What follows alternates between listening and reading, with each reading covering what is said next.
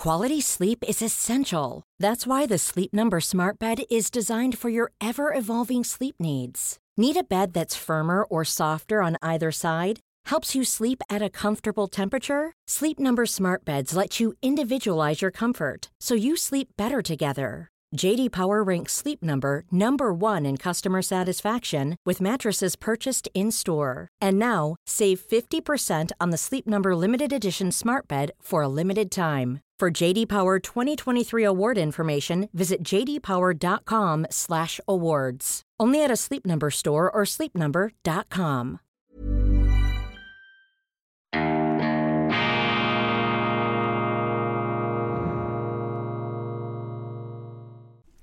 Grüezi miteinander, ganz herzlich willkommen, meine sehr verehrten Damen und Herren, bei Weltwoche Daily, die andere Sicht, unabhängig, kritisch, weltumspannend, gut gelaunt, auch und gerade in Japan, mittlerweile in Osaka, einer weiteren faszinierenden Großstadt, hervorragend organisiert, alles tipptopp. Das erinnert einem fast etwas an die Schweiz der 70er und 80er Jahre, der 60er Jahre vielleicht, das habe ich nicht mehr so genau im Blick. Diese Intaktheit und sagen Sie mir, was Sie wollen, das hat einfach damit zu tun, dass die Japaner ein viel strengeres Migrationsregime haben, nicht Multikulti, nicht diesen Massenimport aus Kontinenten, aus kulturfremden Regionen. Sie sehen kaum einen Afrikaner in Japan. Ich weiß, das sind Aussagen, mit denen man sich in der heutigen Zeit auf den Scheiterhaufen reden kann, aber einer muss es ja aussprechen. Es ist so offensichtlich. Ich begrüße Sie zur schweizerischen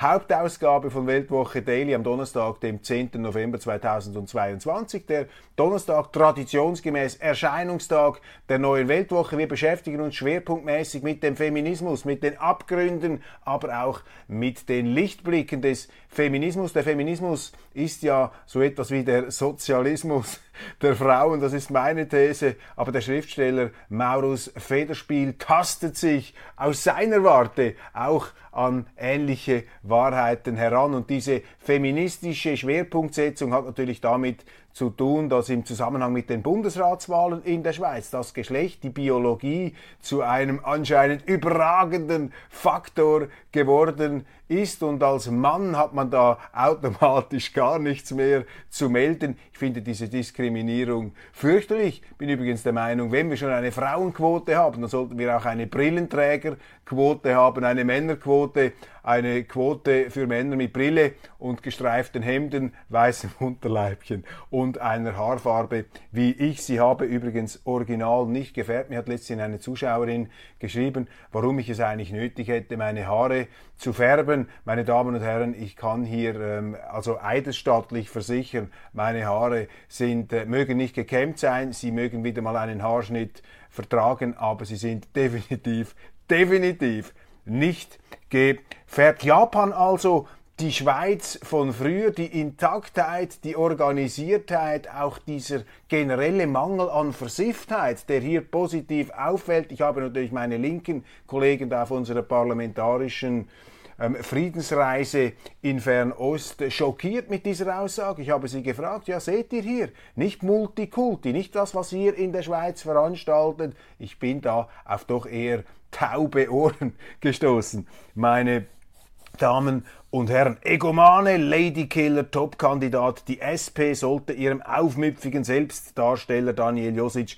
dankbar sein. Typisch die NZZ jubelt jetzt Daniel Josic zu. Sie kriecht da diesem äh, begnadeten Politik-Inszenator, diesem Politchameleon Daniel Josic offensichtlich auf, dem, auf den Leim. Josic, der als Student an der HSG einer katholisch-konservativen Studentenverbindung angehörte, dann ähm, den Grünen beitrat, schließlich der SP, auch Präsident einer SP-Sektion in Stäfa wurde, dann in die sozialdemokratische Hauptstoßpartei auch nach Bern wechselte und dort dann immer wieder durch äh, gezielt gesetzte ähm, Gegenakzente sich äh, so positioniert hat, dass es für sein Weiterkommen immer optimal ist. aber in sehr freihändiger Verwendung jener Grundsätze, die uns die SP als ihr Parteiprogramm ähm, und als wichtig verklicken möchte. Also dieser Daniel Josic ist, ähm, ohne ihm zu nahe treten zu wollen, sicherlich sehr stark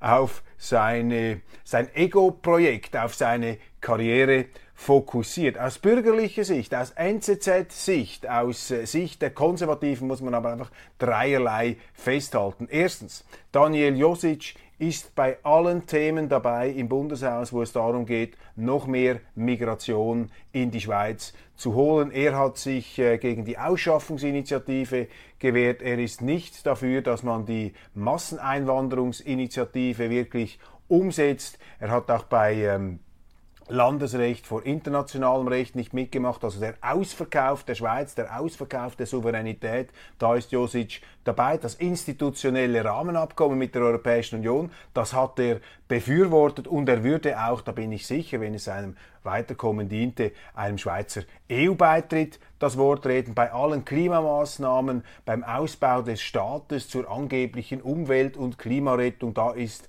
Daniel Josic an vorderster Stelle dabei. Das muss man sich einfach bewusst machen, wenn man diesen Quereinsteiger, der jetzt da, der Brechstangen Daniel, der sich da in die Frauenphalanx hineinhebeln will, wenn man äh, dem die Stimme geben möchte im Bundeshaus, die SP ist unglaubwürdig, wenn sie ihn aufs, aufs äh, Ticket nimmt. Das habe ich gestern schon gesagt. Ganz klar, wenn man sagt, die Frauenfrage ist für uns entscheidend, ja, dann kann man nicht einfach diesen begnadeten politischen Slalomläufer und sehr erfolgreichen Maximierer seiner eigenen Interessen da auch noch draufnehmen. Schweizer Neutralität, das ist das nächste Schwerpunktthema in den Medien, da laviert man herum. Die Weltwoche ist die einzige Zeitung, vermutlich mit der Schweizer Zeit, die aber von den Dimensionen her nicht vergleichbar ist, aber inhaltlich ähm, sehr gute Akzente setzt. Die Weltwoche und die Schweizer Zeit sind heute vermutlich die einzigen Zeitungen in unserem Land, die sich rückhaltlos für eine Neutralität, für die schweizerische Neutralität einsetzen. Und wenn ich von schweizerischer Neutralität spreche, dann rede ich von einer Neutralität, die einerseits der Schweiz und ihrer Regierung verbietet, sich an Kriegen militärisch zu beteiligen, aber sich auch an Wirtschaftskriegen zu beteiligen. Dieses orthodoxe, dieses klassische, dieses bewährte Verständnis, das will die Neutralitätsinitiative von Christoph Blocher, dem Altbundesrat, zurückbringen. Aber die Weltwoche, die Schweizer Zeit, wir sind die Einzigen, die auf dieser Linie sind, neben sehr vielen Schweizerinnen und Schweizern. Aber der Mainstream, der ist für den Ausverkauf, für die Verschleuderung dieser Neutralität. Auch die NZZ, sie findet lediglich dass es ähm, positiv sei, dass man nun darüber diskutiere, ergebnisoffen, aber wir haben das oft schon angesprochen, gerade die NZZ, die doch früher Gralshüterin des freisinnigen, rechtsstaatlichen ähm, Erfolgsmodells unseres Landes war, dieser Institutionen der Unabhängigkeit, der direkten Demokratie, des Föderalismus und eben auch der immerwährenden bewaffneten Neutralität.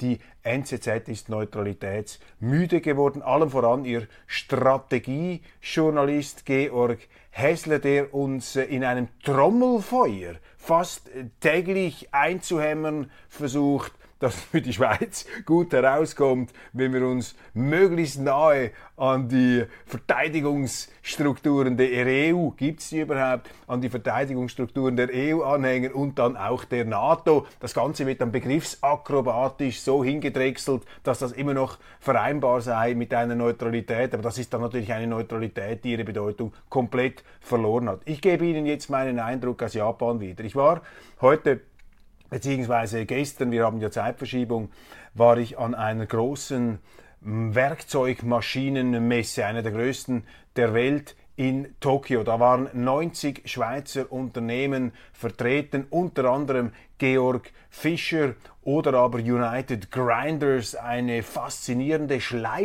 Schleifmaschinenfabrik. Präzisionsgeräte werden da hergestellt, maßgeschneidert auf die Kundenbedürfnisse. Unglaubliche Kunden, also das ist ein Berner Unternehmen und die machen in den äh, Flugzeugtriebwerken diese vorderen Lamellen, das ist also bis auf den hundertstel Millimeter ist das genau abgeschliffen. Also typisch schweizerisch hier diese Tüftler und diese ähm, Ingenieure, die in Bereichen ähm, tätig sind, wo sie sehr exklusiv höchste Qualität mit höchster Wertschöpfung verbinden können. Sehr, sehr beeindruckend. Und was ist das, was wir gehört haben beim Mittagessen im Gespräch mit diesen Industriellen? Sie haben uns gesagt, hört um Gottes Willen auf, die Schweiz in jedes Konfliktfeld dieser Welt hineinzuziehen.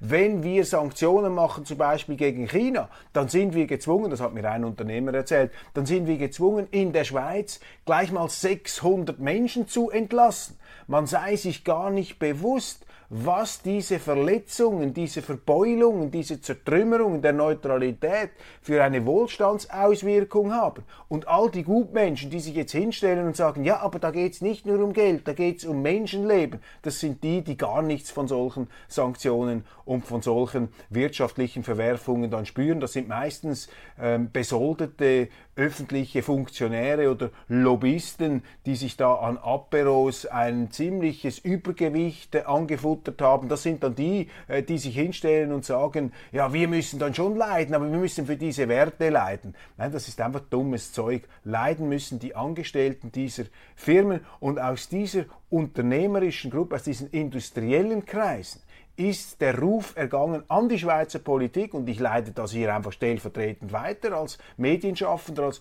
Journalist. Hört auf, an dieser Neutralität herumzuschrauben, herumzusägen.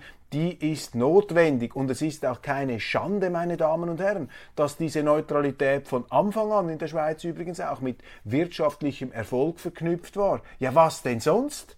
Das ist ja nicht lar pour lar sondern die Schweiz war gezwungen, als Steinhaufen in der Mitte Europas zu überleben, konnte nicht einfach ähm, sich da sozusagen in die Hängematte legen. Und die Neutralität war von Anfang an darauf abgezirkelt, der Schweiz einen möglichst großen Handlungsspielraum zu geben und eben auch die Politik, die, den Staat, die damaligen Autoritäten daran zu hindern, die Schweiz oder die Kantone in irgendwelche fruchtlosen, selbstzerstörerischen, suizidalen, außenpolitischen Abenteuer, in Kriege hineinzustürzen. Natürlich auch aus dem Gedanken heraus, wenn du keine Kriege führst, dann hast du mehr Wohlstand. Und was ist eigentlich am Wohlstand auszusetzen? Gerade die Linken, die ja diesen Wohlstand brauchen, damit sie ihn umverteilen bzw. verschlingen können für ihre zahllosen Staatsangestellten. Was ist denn denn eigentlich so schlimm am Wohlstand? Warum darf man keine Politik machen, die wohlstandsfördernd ist? Haben wir eigentlich den Verstand verloren? Sind wir bereits vom süßen Gift der Dekadenz derart angekränkelt, dass wir den Sinn für die Proportionen gänzlich eingebüßt haben? Das ist hier das äh, große Thema, die Sanktionen gegen äh, China, gegen Russland, gegen andere. Die Schweiz soll sich da bitte draußen halten. Und wenn wir schon bei Sanktionen und beim Krieg sind, einfach nie verharmlosen. Sanktionen, das klingt so steril klinisch. Sanktionen, das heißt Wirtschaftskrieg. Ich habe einmal mit einem japanischen Unternehmer gesprochen und habe ihm unvorsichtigerweise, um das Gespräch äh, auf ein unverfängliches Thema zu lenken, habe ich ihn gefragt, aber Sie, Herr, äh, sowieso, Warum haben eigentlich die Amerikaner 1941 die äh, Japaner die Amerikaner angegriffen auf Pearl Harbor? Das ist ein Himmelfahrtskommando. Die Amerikaner sind ja viel stärker.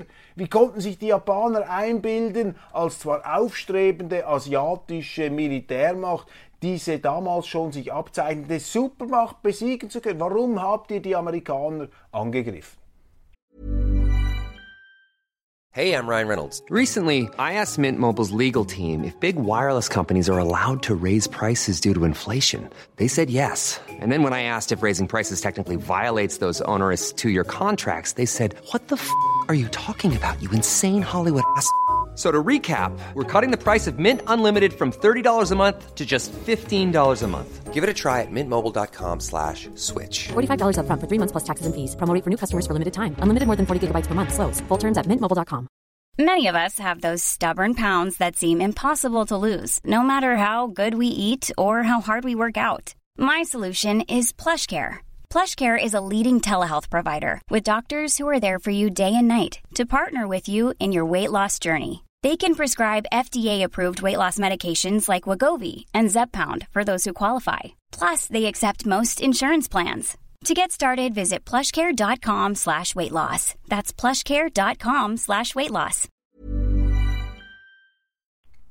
Er schaut mich völlig verdattert an und sagt, ja, was meinen Sie, angegriffen? Wer hat, wer hat da wen angegriffen? Um Himmels Willen, was habe ich jetzt gesagt? Dann sagt er mir, nein, nein, das war ganz anders. Pearl Harbor, da die Bombardierung des Flottenstützpunkts, der Nähe von Hawaii, das war Notwehr, das war ein Gegenschlag. Nein, nein, den Pazifikkrieg angefangen haben die Amerikaner und zwar mit einem Wirtschaftskrieg existenziell auf die Auslöschung, die Vernichtung der wirtschaftlichen Kapazitäten Japans ausgerichtet, indem sie uns keine Rohstoffe mehr geliefert haben, allem voran das Öl. Damit haben sie uns gezwungen, einen Expansionismus zu betreiben auf Indonesien und damit haben sie uns in diesen Krieg hineingetrieben. Wirtschaftssanktionen haben den Pazifikkrieg ausgelöst. Wirtschaftssanktionen haben nach meinem Verständnis und nach meinen Kenntnissen noch nie irgendetwas Gutes bewirkt, außer dass sie die Falschen getroffen haben. Die Menschen hungern und die Saddams werden immer reicher. Das war mal eine Schlagzeile der Weltwoche aus den 90er Jahren, damals gerichtet gegen die Wirtschaftssanktionen der Vereinigten Staaten gegen den Irak. Wirtschaftssanktionen nach dem Ersten Weltkrieg haben Deutschland radikalisiert, politisch extremisiert. Hitler ist aus diesem Höllenkessel herausgestiegen. Wirtschaftssanktionen werden auch Russland radikalisieren. Wenn sie Wirtschaftssanktionen machen, die ein ganzes Volk treffen, die alle unbesehen ihrer Stellung zum Regime da in die Armut in die nicht, ins Nichts hineinstürzen sollen. Ja, was glauben Sie, was kommt dann heran, heraus? Ja, das fördert den Rechtsextremismus, das fördert den Ultranationalismus, das fördert ja genau jene Strömungen, die man nicht haben will. Das vernichtet den blutet hinaus den Mittelstand. Dabei ist doch der Mittelstand in Ländern wie Russland, in China, das ist doch die Hoffnung, dass man über Freihandel und wirtschaftliche Kooperation zusammenkommen kann. Also Wirtschaftssanktionen, das ist eine Form der Kriegsführung, die ich als gutmenschlich bezeichnen würde. Das ist so eine Art der desinfizierten Kriegsführung. Man steht hin und sagt, ja, nein, wir machen etwas. Dabei macht man gar nichts. Das heißt, man schaut nur, wie man dasteht, dass man etwas macht. Man schaut gar nicht auf die Resultate. Also diese Wirtschaftssanktionen sind nicht nur aus Sicht der schweizerischen Neutralität falsch, da sind sie für, die, für unser Land brandgefährlich, wohlstandsgefährdet. Nein, sie sind auch prinzipiell aus meiner Sicht falsch. Nennen Sie mir ein Land, wo Wirtschaftssanktionen wirklich das gebracht haben, was man sich ähm, davon versprochen hat. Bleiben wir noch einen Moment in dieser Kriegslage Ukraine. Ich beobachte, und das sagen mir auch Diplomaten hier in Japan, die die Situation etwas aus der östlichen Perspektive anschauen, ich beobachte immer mehr Stimmen, die in Richtung Frieden, die in Richtung Verhandlungen gehen. Und die Situation scheint sich in eine dafür gute Richtung zu entwickeln. Putin hat eins aufs Dach bekommen. Ihm ist zu verstehen gegeben worden, dass er nicht einfach durchlaufen kann. Das geht nicht. Das ist auch ein Signal an Xi Jinping und diese Autokraten, die jetzt versuchen, in China die Schraube anzuziehen, damit China allerdings schaden, die Wohlstandsfähigkeit, die Marktwirtschaft ähm, abschnüren, abwürgen, Putin, der meines Erachtens kein neuer Hitler, kein Alexander der Große, kein Wladimir der Eroberer oder der Pfähler ist. Ganz im Gegenteil, ich sehe diesen Ukraine-Krieg einfach als Gefecht, als, als Krieg, als fürchterlichen Krieg im äh, Gefolge der russischen Geschichte, Zusammenbruch Sowjetunion, das wird völlig falsch interpretiert da aus dem Westen mit dieser kalten Kriegsschablone. Aber egal, ich weiß es ja auch nicht, ich kann diesen Leuten nicht ins Hirn blicken, aber ich sehe, dass äh, Putin hat eins aufs Dach bekommen, das ist ähm, in dem Sinn auch mal richtig, dass der da sich getäuscht hat, auch in der Dekadenz des Westens. Der Westen ist eben nicht so dekadent und schwach, wie er da gemeint hat. Und äh, deshalb ist das vielleicht diese putinschen Hybris auch durchaus ähm, abträglich gewesen, was er jetzt da erlebt. Gleichzeitig merken immer mehr Leute, dass die ähm, Ukrainer, die Regierung in Kiew da auf einem etwas abgehobenen Trip unterwegs ist. Und schließlich drittens, dass es sich einfach nicht lohnt, wegen dieses Kriegs, wegen dieses begrenzten Konflikts die Weltwirtschaft abzufackeln und nach Corona gleich in den nächsten Abgrund hineinzustürzen. Also dieses optimistische Fazit, diese optimistische Beurteilung, die ich hier schon ein paar Mal gebracht habe, dass eben auf diesem Planeten das gesammelte Wissen über die gegenseitigen Verflechtungen und den Segen daraus und was es eben, wie abhängig wir voneinander sind und dass niemand sein Geld und seinen Wohlstand einfach so leichtfertig verjuxen möchte, dieses Bewusstsein ist da und das ist ein ganz großer Friedenstreiber. Das ist anders als vor 100 Jahren. Damals konnten die Diktatoren noch sagen, so, diese Firmen zieht da euer Geld ab, das wurde einfach gemacht und im 20. Jahrhundert waren auch die ideologischen Gegensätze der großen Regime, die waren viel, viel stärker ausgeprägt da ging wirklich fast schon religiöse Energie in diese politischen Gegensätze hinein. Es standen sich auch unterschiedlichste äh, staatspolitische äh, Überlegungen, Modelle gegenüber, Diktatur versus Demokratie. Das ist heute nicht mehr so. Die Unterschiede sind kleiner geworden, sind immer noch da, aber die Tragik liegt ja eben darin, dass gerade auf westlicher Seite sich äh, eine nicht geringe Zahl von Leuten da offensichtlich einreden wollen, dass sie äh, in einer Art kalten Krieg sind, in dem ideologische Todfeindschaften nach wie vor an der Tagesordnung sind. Alice Weidel, die AfD-Vorsitzende und äh, beste Rednerin ihrer äh, Gruppe, hat an einer Medienkonferenz in Deutschland die Weltwoche ganz prominent erwähnt, und, zwar im Zusammenhang mit der Berichterstattung von Philipp Gut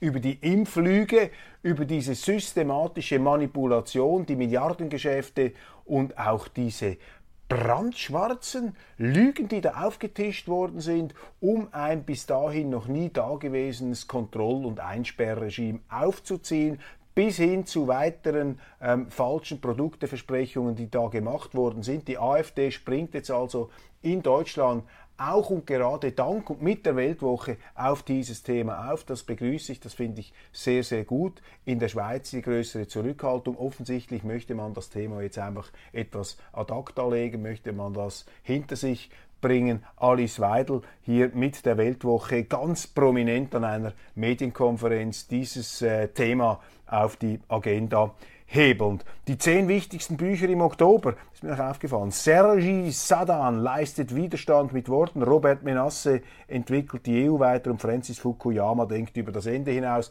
Drei Intellektuelle, dreimal Mainstream. Sadan, das ist der, der die Russen verteufelt, der sie da auch als ähm, Unmenschen und Untermenschen am liebsten zum Abschluss freigeben würde, von Horden spricht mit einem Vokabular, wo es einem kalten Rücken runterläuft, wobei er ist ja entschuldigt, er ist Kriegspartei, bekam aber den Friedenspreis des deutschen Buchhandels. Also Schlaglichter der Literaturproduktion, Mainstream, Mainstream, Mainstream. Robert Menasse, ein österreichischer Schriftsteller, an sich noch ein origineller äh, Kerl, der allerdings derart EU euphorisch veranlagt ist, dass man sich fragt, ja, sieht er denn die offensichtlichen Probleme der EU nicht? Und Francis Fukuyama, der Mann, der einmal das Ende der Geschichte ausgerufen hat und immer wieder mit ganz steilen Thesen kommt, äh, auch er für mich einer jener Chromstahl-Analytiker des Zeitgeists. Äh, das klingt dann immer noch gut, aber es tut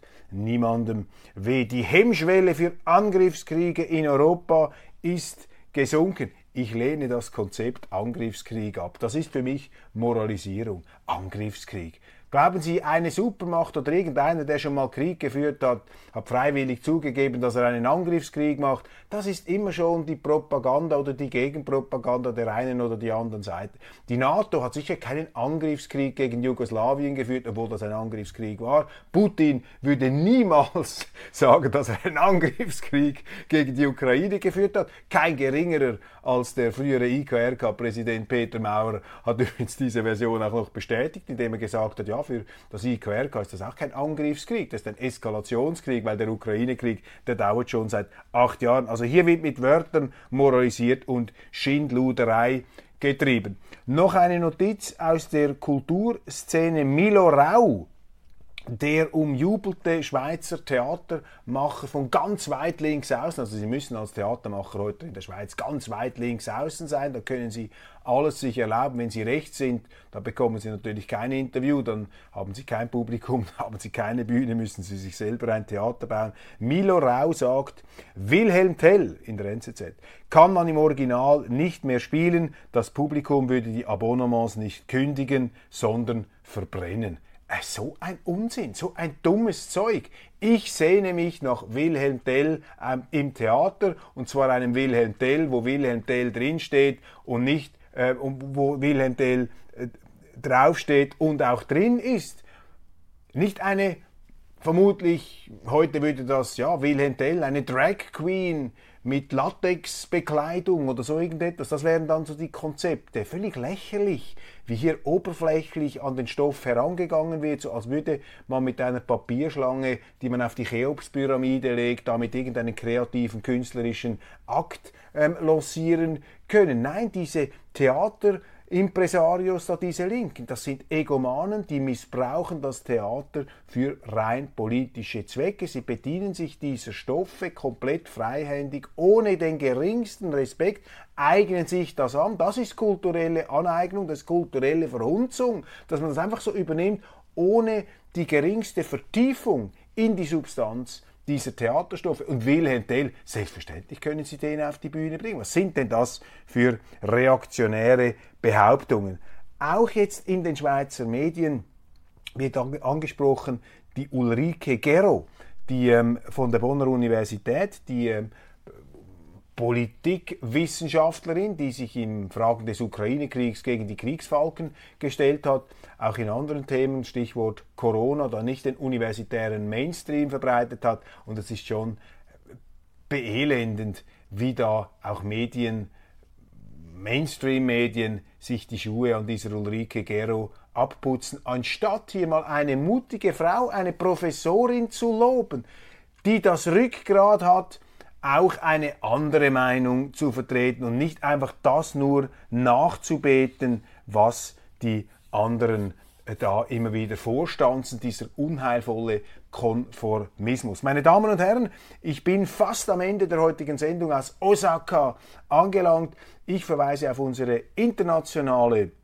Sendung. Dort werde ich mich dann mit den amerikanischen Zwischenwahlen auseinandersetzen, die nicht diese gigantische rote Flutwelle gebracht haben, die Auguren- und Meinungsfrageinstitute vielleicht wissend, vielleicht durchaus einflussnehmend im Vorfeld prognostiziert haben. Für die Republikaner ist nicht so saftig herausgekommen, wie sie sich das vorgestellt haben. Die Amerikaner offensichtlich auf Machtbalance kodiert. Dazu allerdings mehr dann in der internationalen Ausgabe von Weltwoche Daily. Ganz herzlichen Dank für Ihre Aufmerksamkeit. Ich freue mich und halte Sie auf dem Laufenden, solange ich noch in Japan bin. Immer auf der Höhe in der Zeit, auf Entschuldigung, immer auf der Höhe der Zeit, in der Mitte des Geschehens, aber stets, selbstverständlich, über der Sache und zwar gut gelaunt mit kritischer Unabhängigkeit. Machen Sie es gut, bis morgen.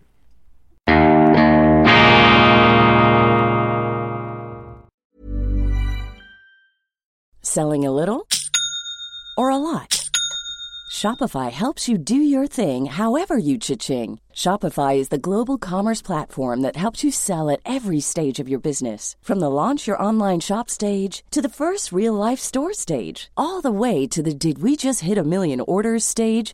Shopify is there to help you grow. Shopify helps you turn browsers into buyers with the internet's best converting checkout. 36% better on average compared to other leading commerce platforms because businesses that grow grow with Shopify. Get a $1 per month trial period at shopify.com/work. shopify.com/work.